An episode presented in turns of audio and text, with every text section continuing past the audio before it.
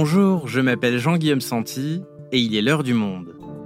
Aujourd'hui, c'était une décision particulièrement attendue. Vendredi dernier, le 26 janvier, la Cour internationale de justice, la CIJ, a appelé Israël à empêcher tout acte de génocide dans la bande de Gaza et à laisser entrer l'aide humanitaire. Par 16 voix contre une, L'État d'Israël doit prendre toutes les mesures en son pouvoir pour prévenir et punir l'incitation directe et publique à commettre le génocide à l'encontre des membres du groupe des Palestiniens de la bande de Gaza. Cette décision fait suite à la procédure intentée le 29 décembre 2023 par l'Afrique du Sud qui a accusé Israël de commettre un génocide à Gaza et a demandé à la CIJ de prendre des mesures d'urgence. Mais sur le fond de cette affaire, décider si oui ou non Israël est en train de commettre un génocide, les juges ne rendront pas leur décision avant plusieurs années. Alors, quelle conséquences de cette décision sur le conflit en cours à Gaza À quoi peut aboutir la plainte sur la question du génocide? Que peut vraiment la justice internationale? Pour répondre à ces questions, j'appelle Stéphanie Mopa, correspondante du Monde à La Haye, où se trouve justement la Cour internationale de justice. Bonjour Stéphanie. Bonjour Jean-Guillaume. Alors, Stéphanie, j'aimerais d'abord qu'on se penche sur ces mesures d'urgence qui viennent d'être prononcées par la CIJ. Euh, pourquoi est-ce que l'Afrique du Sud en a fait la demande? Bien parce que l'Afrique du Sud considère qu'il y a un génocide en cours contre les Palestiniens de Gaza, qu'Israël viole la Convention sur le génocide et elle a donc demandé au juge d'ordonner à Israël de suspendre toutes ses opérations militaires. Alors ce que l'Afrique du Sud a demandé, c'est ce qu'on appelle dans le jargon de la Cour des mesures conservatoires, c'est-à-dire des, des mesures d'urgence avec comme objectif de stopper le préjudice en cours contre les Palestiniens de Gaza en attendant de pouvoir trancher la question du génocide sur le fond. Et quelles mesures conservatoires euh, l'Afrique du Sud avait-elle demandé et qu'est-ce que la CIJ a décidé? l'Afrique du Sud avait proposé une liste de mesures à la Cour et les juges ont pratiquement tout accepté, à l'exception de la demande de cesser le feu, qui était euh, très très attendue. Hein. Mais ils ont en revanche demandé à Israël et à ses forces armées de ne pas commettre de meurtres, d'atteinte à l'intégrité physique des Palestiniens, de ne pas soumettre les Gazaouis à des conditions de vie qui rendraient leur euh, survie impossible, et pour finir à ne pas empêcher les naissances. Alors pour euh, parvenir à mettre en place cela, eh bien, il faut euh, pour Israël changer de mode opératoire. Hein. Donc, c'est une des premières euh, conséquences de cette décision. Il demande aussi à Israël de ne pas inciter au génocide. Hein. Vous savez qu'il y a un accès à l'aide humanitaire, qu'on empêche la destruction de preuves de, crimes potentiels. Et puis pour finir, bien, elle demande à, à, Israël de remettre un rapport dans un mois sur la mise en œuvre de ces mesures. Et ce rapport, c'est assez exceptionnel, ce rapport pourra être commenté par l'Afrique du Sud, hein, c'est ce que disent les juges.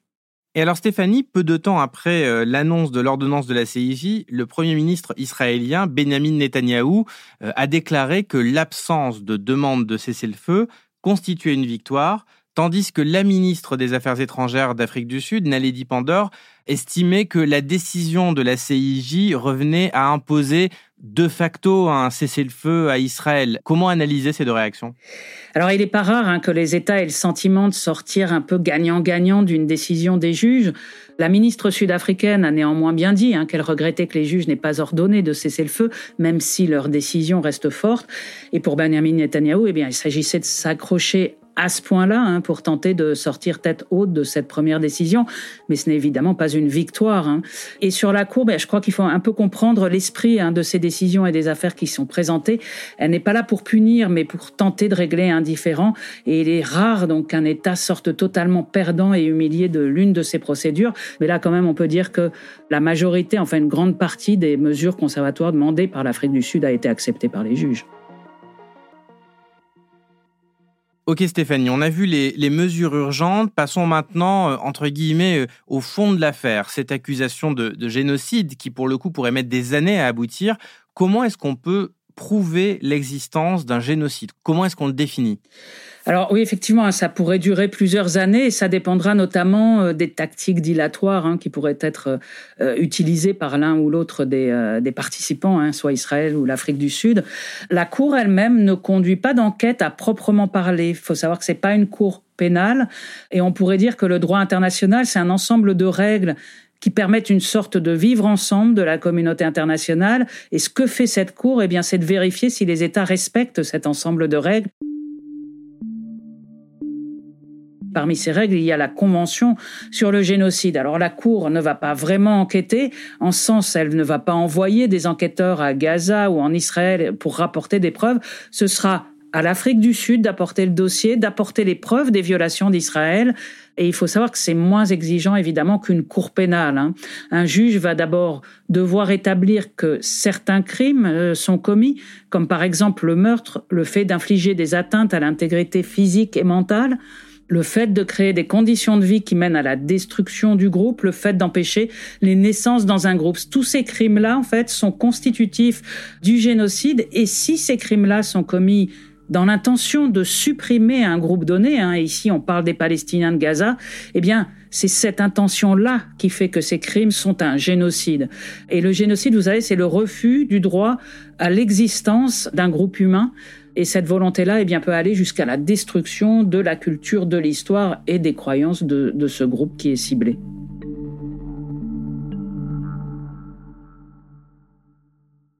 Et donc tu nous dis que c'est à l'Afrique du Sud de, porter ce dossier-là. Euh, concrètement, qu'est-ce qu'elle apporte comme, euh, comme argument pour justifier sa plainte? Sur quel point est-ce qu'elle s'appuie? Sur quelles preuves Alors les avocats de l'Afrique du Sud ont évoqué euh, la situation qu'on connaît à Gaza, hein, les déplacements forcés de la population, la destruction des écoles, des hôpitaux, des lieux de culte, du système agricole, du système sanitaire, l'accès à l'eau, à l'électricité. La campagne menée par Israël a poussé les habitants de Gaza au bord de la famine. Un chiffre sans précédent de 93% de la population de Gaza est confrontée à un niveau de faim critique. Tout ça pour essayer de démontrer qu'Israël crée des conditions de vie impossibles pour les Palestiniens. Vous savez, c'est l'un des crimes qui peut constituer un génocide s'il est commis dans l'intention de détruire les Gazaouis. Les génocides ne sont jamais déclarés à l'avance. Mais ce tribunal bénéficie des 13 dernières semaines de preuves qui montrent de manière incontestable un modèle de comportement et une intention connexe qui justifie une allégation plausible d'actes génocidaires. Alors pour pouvoir euh, le démontrer, et à ce stade de l'affaire, évidemment, il ne s'agissait pas de prouver le génocide, hein, ça c'est la question de fond. À ce stade de l'affaire, il fallait convaincre les juges d'ordonner des mesures d'urgence. Et donc, pour pouvoir le démontrer, hein, les avocats de l'Afrique du Sud ont notamment apporté à la Cour les très nombreux rapports des Nations Unies, les alertes lancées par les responsables des Nations Unies. Ils ont aussi référencé tous les discours des responsables politiques ou militaires israéliens qualifiant les Gazaouis par exemple d'animaux humains et de très nombreuses déclarations considérées comme déshumanisantes et comme une incitation donc au génocide. Nous imposons un siège total sur la ville de Gaza. Ils n'ont pas d'électricité, pas de nourriture, pas d'eau, pas de carburant, tout est fermé. Nous combattons des animaux humains et nous agissons en conséquence. Alors effectivement, c'est le discours hein, considéré euh, par l'Afrique du Sud comme euh, génocidaire, le discours du ministre de la Défense Yoav Galan. Trois jours après, d'ailleurs, il s'était excusé, mais il y avait déjà un général qui avait repris hein, cette expression d'animaux humains. Et le chef de l'État aussi, Isaac Herzog, a mis en cause les civils et est cité hein, dans la décision des juges de la Cour internationale de justice. Et lui mettait la responsabilité collectivement sur la totalité des Palestiniens de Gaza et non plus sur le Hamas, qui est euh, l'objectif de guerre déclaré d'Israël. Et tout ça, eh bien, ce sont des éléments de preuve hein, qui sont euh, apportés devant les juges de la Cour. Et l'Afrique du Sud a aussi évoqué eh bien tous les discours de la société civile qui créent une atmosphère hein, qui permet une acceptation des crimes qui sont euh, potentiellement commis contre les Palestiniens à Gaza.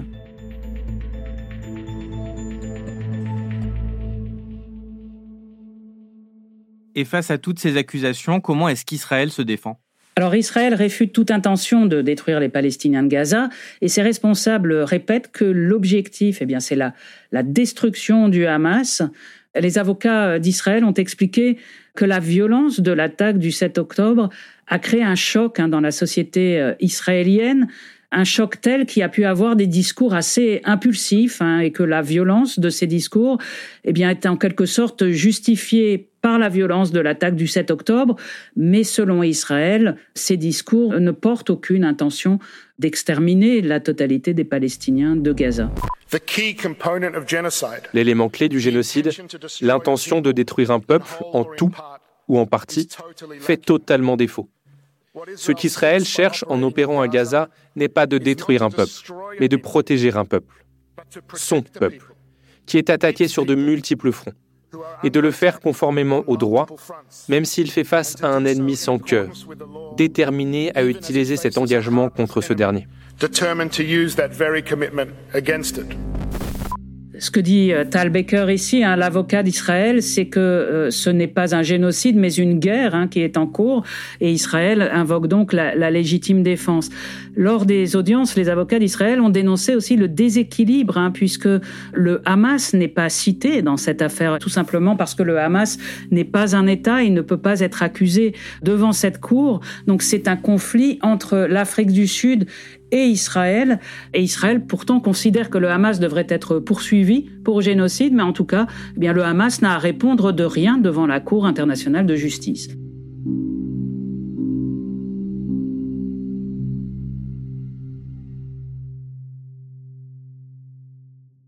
Et Stéphanie, ce, point des avocats euh, d'Israël, le fait que le Hamas n'est pas un État, donc ne peut pas comparaître devant cette cour, euh, il est intéressant parce que rappelons que la Cour internationale de justice, c'est une cour de l'ONU euh, qui permet d'arbitrer des différends entre des États et seulement des États. Ce n'est pas contre, contre des individus, par exemple. Et c'est très différent de la CPI, la Cour pénale internationale, avec laquelle on fait souvent la confusion. Oui, effectivement. la Cour pénale internationale poursuit des individus et devant cette Cour pénale internationale, il y a déjà une enquête hein, qui est ouverte depuis 2021 mais qui n'est effective que depuis le début de cette année, hein, 2024, et c'est une enquête qui vise à la fois les crimes commis par le Hamas et ceux d'Israël, et ces enquêtes-là devraient aboutir sur des mandats d'arrêt contre les responsables probablement des deux bords, hein. et donc on aura à la suite de ça si les personnes sont effectivement arrêtées, eh bien, il y aura des procès comme un procès d'assises, en fait. On aura les individus dans le box des accusés. C'est pas le cas de la Cour euh, internationale de justice. Hein. Ce sont des, procédures euh, État contre État. Dans le cas présent, c'est l'Afrique du Sud qui porte plainte contre l'État d'Israël parce que, euh, selon elle, Israël viole la Convention sur le génocide. Vous savez, cette convention, elle avait été adoptée en 48 par l'Assemblée générale des Nations unies au lendemain de la Seconde Guerre mondiale et du génocide des Juifs durant la Shoah. Et toute l'idée de cette convention, c'est celle du plus jamais ça, hein, c'est celle de, donner des règles à cet ordre mondial. Et ces règles-là, eh bien, c'est la Cour internationale de justice qui est chargée de les faire appliquer. Et alors Stéphanie, que ce soit euh, pour les mesures d'urgence qui viennent d'être décidées ou pour la décision finale dans plusieurs années, euh, comment est-ce que la CIJ peut faire appliquer ses jugements? Parce qu'elle n'a pas d'armée, elle n'a pas de moyens de faire pression sur les États qu'elle condamne. Oui, effectivement, pas d'armée, pas de police euh, qui pourrait permettre de, faire exécuter ces décisions. Il n'y aura pas d'huissier pour aller frapper à la porte de l'État d'Israël. Donc il faut appréhender cette décision un peu comme un, un, instrument diplomatique. En tout cas, tout dépendra de la façon dont d'autres acteurs vont l'utiliser et, la transformer en quelque sorte. Hein. Et puis, euh, Israël pourrait aussi euh, décider de changer son mode opératoire pour éviter les crimes que citent les juges dans leur, dans leurs décisions. Hein. Donc Stéphanie, quand on entend certains dire que la décision de la CIJ euh, ne servirait entre guillemets à rien pour être provocateur, en fait c'est un peu plus compliqué que ça. On peut pas vraiment dire ça. Euh, si vous demandez euh, aujourd'hui à, l'avocat général d'Israël, il va vous dire bah non, c'est pas symbolique et ça sert pas à rien. Quand les États sont condamnés, il est très clair que euh, c'est quelque chose qui est pour eux grave et difficile à assumer. Mais évidemment, dans le cas présent, par exemple, c'est pas une décision qui permet d'arrêter la guerre. Et je pense que si, par exemple, les juges n'ont pas décidé ordonner un cessez-le-feu, c'est parce qu'ils savent très bien que la décision n'aurait pas été appliquée. Donc ils ont essayé de prendre des mesures conservatoires qui soient applicables par Israël. La décision de la CIJ peut aussi avoir des conséquences sur les alliés d'Israël. Hein. On pense notamment aux États-Unis, par exemple, puisqu'il y a un risque pour eux de complicité. C'est en tout cas euh, ce que disent des ONG, ce que disent des cabinets d'avocats hein, qui veulent engager des procédures pour complicité, pour essayer d'empêcher aux alliés d'Israël de continuer à fournir des armes à l'État hébreu.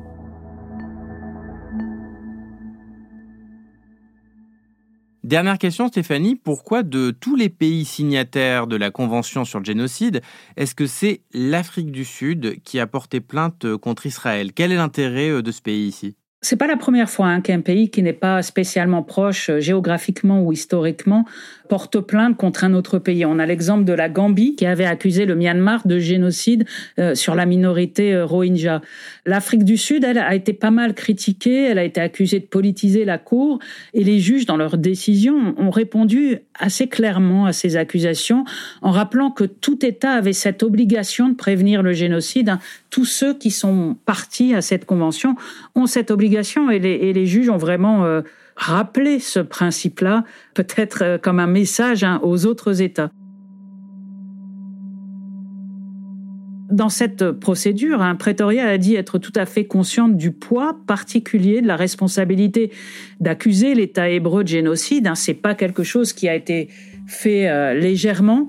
On peut remettre dans le contexte des relations entre les deux pays. Depuis ces dernières années, les relations ne sont pas bonnes. Hein. Il y a beaucoup de, tensions diplomatiques entre les deux pays. Et puis, si on remonte plus loin dans l'histoire, eh bien, l'Afrique du Sud soutient depuis longtemps la cause palestinienne. Le parti au pouvoir, le Congrès national africain, lie cette, cette lutte à sa propre lutte contre l'apartheid. Et il faut se rappeler hein, que les Israéliens avaient euh, soutenu les Afrikaners.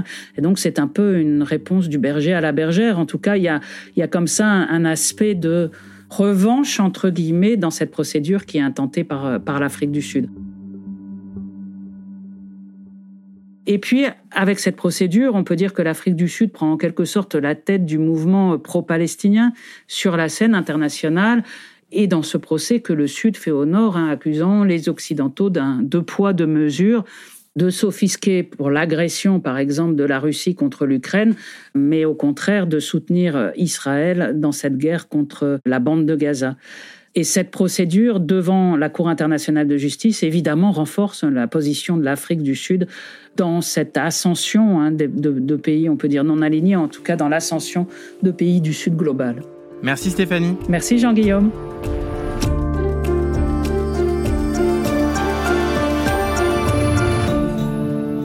Cet épisode a été produit par Garance Munoz et réalisé par Amandine Rebillard. Et je vous rappelle que nous sommes désormais présents depuis quelques mois sur toutes les plateformes d'écoute de podcast Apple, Spotify, Deezer. Vous pouvez nous retrouver sur votre application préférée. Alors n'hésitez pas à aller nous laisser quelques étoiles ou un commentaire si vous appréciez notre podcast pour faire connaître l'heure du monde à tous ces nouveaux auditeurs et auditrices.